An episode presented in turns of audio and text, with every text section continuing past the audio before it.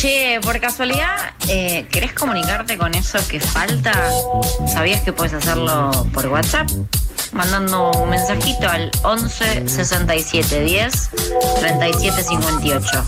11 67 10 37 58. Anótalo bien. También puedes buscarlos por las redes sociales. Arroba eso que falta.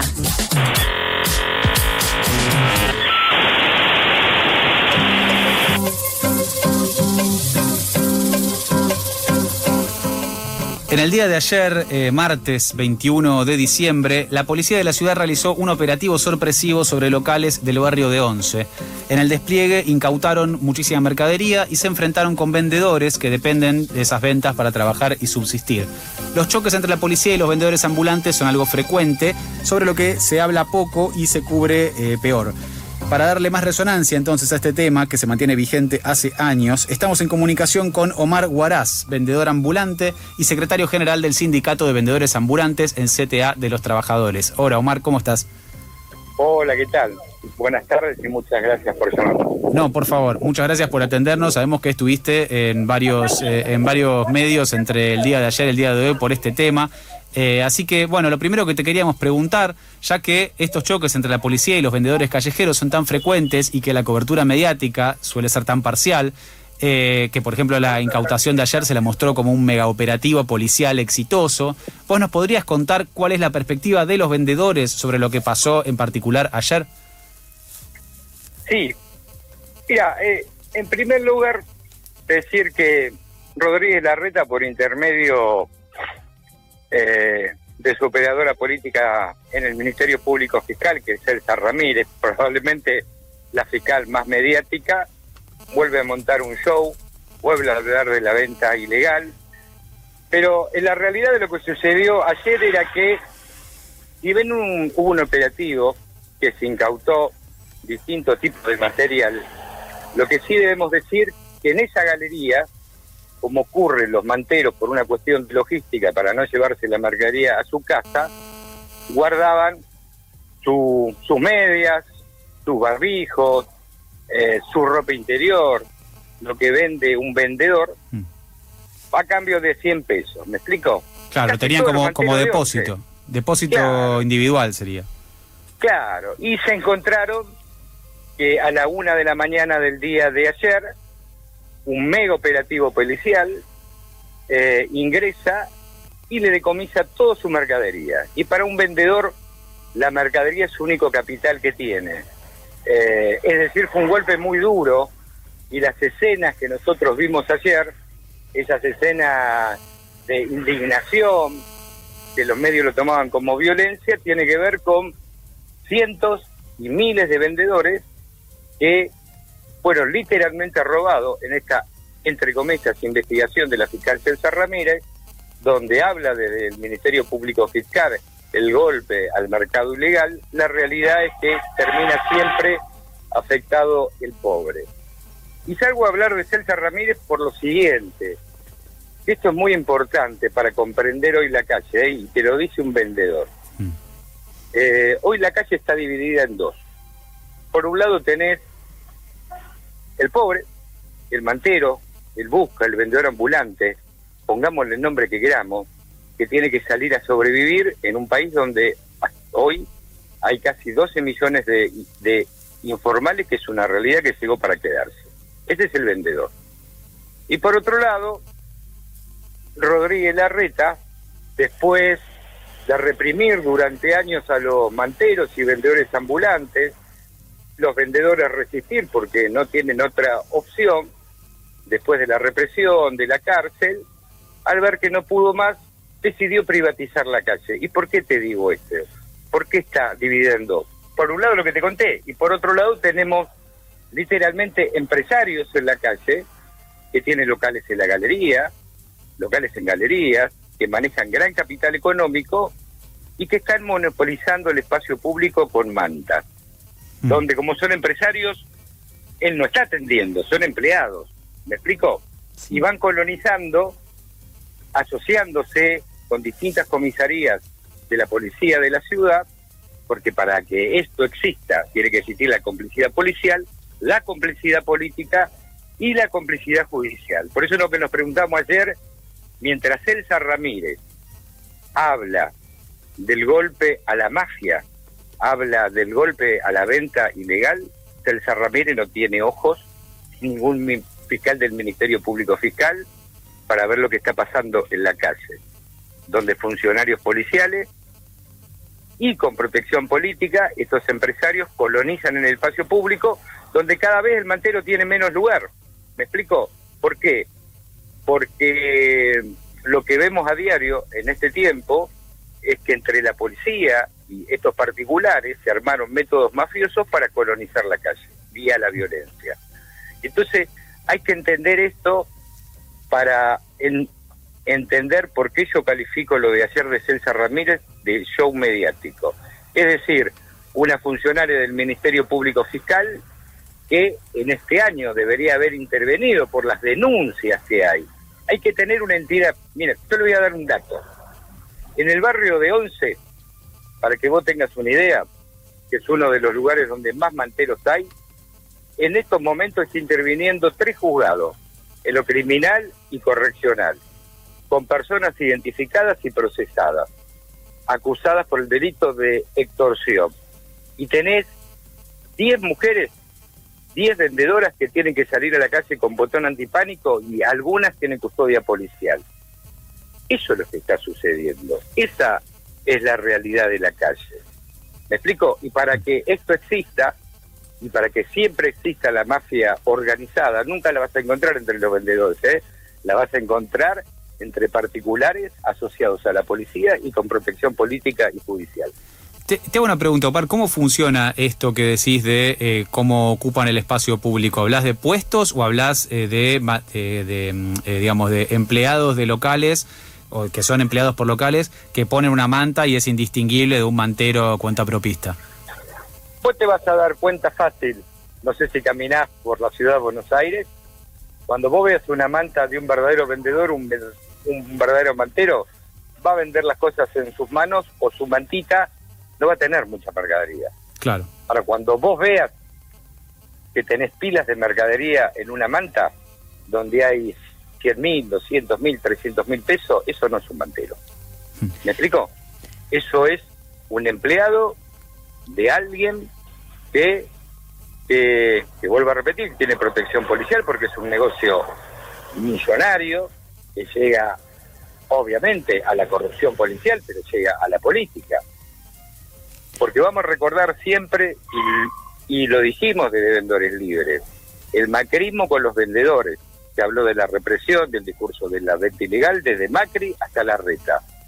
Pero recordemos que cuando existían los vendedores de Florida, quien recaudaba la coima de los vendedores en Florida con la extorsión y la policía, era el principal asesor judicial de Mauricio Macri, presidente, Pepín Simón. Hmm. Hoy profugados en Uruguay. Y en el barrio de Once, para las elecciones desde el, del 2015, era Centurión. Entonces siempre el macrismo, sea con Macri o sea con la reta, vieron, el, o sea, en la calle una posibilidad de recaudar para la política. Omar, ¿cómo estás? Natacha te saluda. Hola Natacha. te quería hacer una pregunta respecto a, bueno, estas incautaciones que realizó la, policía, teniendo en cuenta que básicamente es su fuente de trabajo para todos los trabajadores y trabajadoras que están en la calle. ¿Qué pasa con eso? ¿Lo procesan? ¿Lo devuelven? Imposible recuperarlo, porque como te dije, cae justo por pecadores. ¿Me explico? Sí. Es, es decir, y yo me preocupo por el vendedor, yo soy vendedor. Nosotros defendemos vendedores, no empresarios. Entonces, eh, acá se mezcla, pagan justo por pecadores, eh, entra en una gran cadena burocrática que sucedió con lo más de 280 allanamientos, que la mayoría lo hizo Celsa Rodríguez, donde habría una causa judicial, habría no habría ninguna investigación penal, habría una causa con la, entre comillas, investigación del artículo 83, eh, ocupación indebida del espacio público, y con eso, con eso, eh, sin tener a nadie identificado, ninguna investigación le permitía entrar, por ejemplo, a los domicilios privados de los vendedores para, mediante la fuerza, un accionamiento a la fuerza policial, sacarle la mercadería, el dinero, computadora, teléfono, aparte de, de intimidarlos en la intimidad de su hogar. Así funciona el Ministerio Público Fiscal y funciona Celsa Ramírez. Eh, perdón, perdón, terminé. Sí. Eh, no, bueno, te quería, te quería preguntar porque justamente estas cosas que, están, que estás contando acerca de cómo esto funciona habitualmente fueron el motivo de una manifestación a finales de octubre, ¿correcto? En que hubo una manifestación donde se denunciaban justamente amenazas y ataques de la policía a, eh, los, eh, a los vendedores ambulantes, los trabajadores callejeros. ¿Cómo presentaron los medios masivos esta manifestación? ¿Qué repercusión tuvo? Eh, qué imagen queda, porque justamente esto que comentabas de Celsa Ramírez tiene que ver con la, con la formación de una imagen que eh, sugiere que, eh, que todas las personas que están trabajando vendiendo en la calle están entongadas o están participando de una organización criminal. Mira, en principio, desde Vendedores Libres nosotros le agradecemos a los grandes medios de comunicación, por ejemplo, darnos la voz ayer para contarle lo mismo que le estamos contando a ustedes. Obviamente, para algunos medios, nombrar cómo funciona el rol de la reta, el rol de la justicia, eh, derrumbar el relato de la mafia organizada, porque si existe una mafia organizada, la crea el poder político de la ciudad de Buenos Aires, la justicia y la policía, que va en contra del sentido común que se está instalando con los vendedores. Obviamente eh, algunos les incomoda, pero bueno, otros, digamos, periodistas eh, caen en el asombro mm, de, que nosotros estemos contando esto de manera lo más sencilla posible, eh, derrumbar ese ese relato que buscan desde el gobierno de la ciudad de Buenos Aires. En un momento criminalizar, utilizar la represión y después usar a los vendedores o utilizar el espacio público, eh, asociarse con verdaderos empresarios y, eh, y recaudar para la política. Vuelvo a repetir, ¿eh? las mafias organizadas desde Mauricio Macri, antes y durante el gobierno de la RETA, la crea el poder político. No mm. surge por generación espontánea. ¿eh? No, claro, y no, podría además funcionar una mafia si no fuera en connivencia con esos poderes fácticos. Obvio. Eh, una pregunta, eh, te hacemos una, una, pregunta más que tiene que ver con tu rol como secretario general del Sindicato de Vendedores Ambulantes. ¿Nos podrías contar cuándo empezaron a organizarse, ante, ante qué presiones externas o digamos por qué motivos empezaron a organizarse y cuáles son en este momento sus reclamos el movimiento de Vendedores Libres nace cuando fue el primer desalojo de Manteros, que no sé si recordarán. Eh, sí, ustedes informaron en aquel medio cuando mm. fue el desalojo de la peatonal Florida. Sí. ¿Me explico? Ahí Mauricio Macri eh, ya había dicho que quería desalojar a los vendedores, quería la policía metropolitana, no tenía todavía el control de la policía federal y con la policía metropolitana vuelve a montar un show, un mega operativo y desde ese momento supimos que iban a venir por todos los vendedores. Es decir, eh, nosotros los vendedores somos parte de la economía informal, somos trabajadores, pensamos en organizarnos, decir, bueno, vamos a tener un sindicato. Pero ¿qué pasa? El vendedor es un fenómeno eh, social, económico, que eh, llegó para quedarse y que la solución es la creación de trabajo formal, pero que existe en la, en la realidad. Había, eh, vos para ser un sindicato tenías que tener un patrón. ¿Me explico? Eh, vos para ser un sindicato en la, en, Argentina tenés que tener un patrón, que es el criterio que se usa para sindicalizarse. El único sindicato de vendedores ambulantes que, que había y que hay en aquel momento, que tiene personalidad gremial y que está en la CTA, es el Cibara. Ahora, eh, el Cibara representa vendedores con, eh, con relación de dependencia. Por ejemplo, las chicas que venden productos de tisú, abón, eh, los que venden en la cancha gaseosas, alimentos, todo eso tienen un patrón. El que tiene un puestito de pancho, bueno, eso tienen un patrón, pero no representan vendedores ambulantes.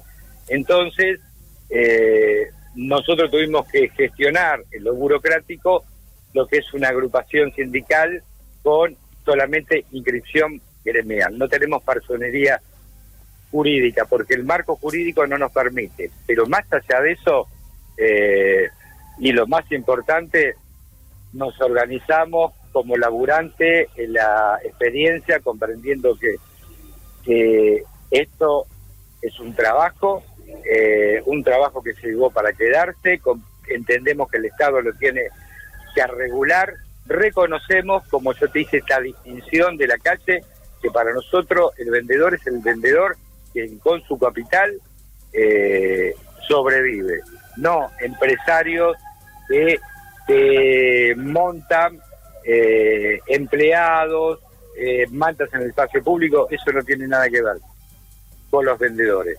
Y después, bueno, uniéndonos con las experiencias de los distintos compañeros a lo largo del país, donde más o menos la situación es similar.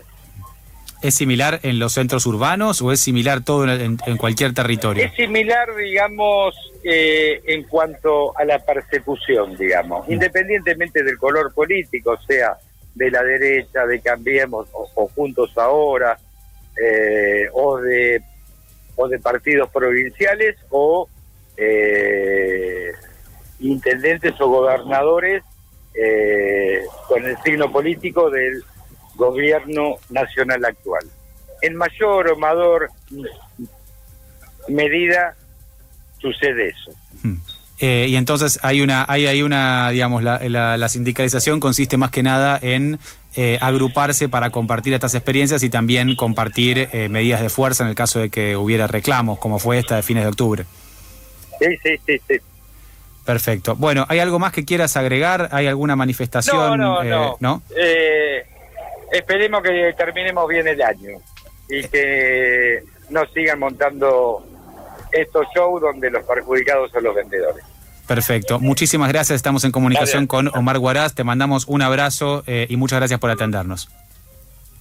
Eh, hablábamos con Omar Guaraz, vendedor ambulante y secretario general del Sindicato de Vendedores Ambulantes, eh, sobre esta represión que hubo en el día. En realidad no fue, perdón, no fue represión lo que hubo en el día de ayer, sino que hubo una serie de enfrentamientos después de este operativo policial en una galería de once donde eh, se, incautó muchísima mercadería. Algo interesante para que, les invito a hacer es observar cómo fue esto eh, reportado en diversos medios, porque es una de esas historias en las cuales se ve muy claramente eh, cuál es el, corte ético de esos medios. Muchos se presentó esta historia como una victoria sobre las mafias de los eh, las mafias de los vendedores. Se presentó como una incautación como, eh, grandes titulares que hablaban de ropa trucha de vendedores ilegales eh, y de por supuesto un éxito de parte de la fiscal y de parte, la, fiscal Celsa Ramírez que mencionaba Omar, y también de parte del gobierno de la ciudad por posibilitar este avance. Así que les invito a observar esto teniendo en cuenta las palabras de Omar, que hizo unas distinciones muy interesantes para, eh, para observar esto más como una... Eh, como un problema con los trabajadores que como un problema con las mafias que por supuesto no salen en megaoperativos en los medios eh, damnificadas.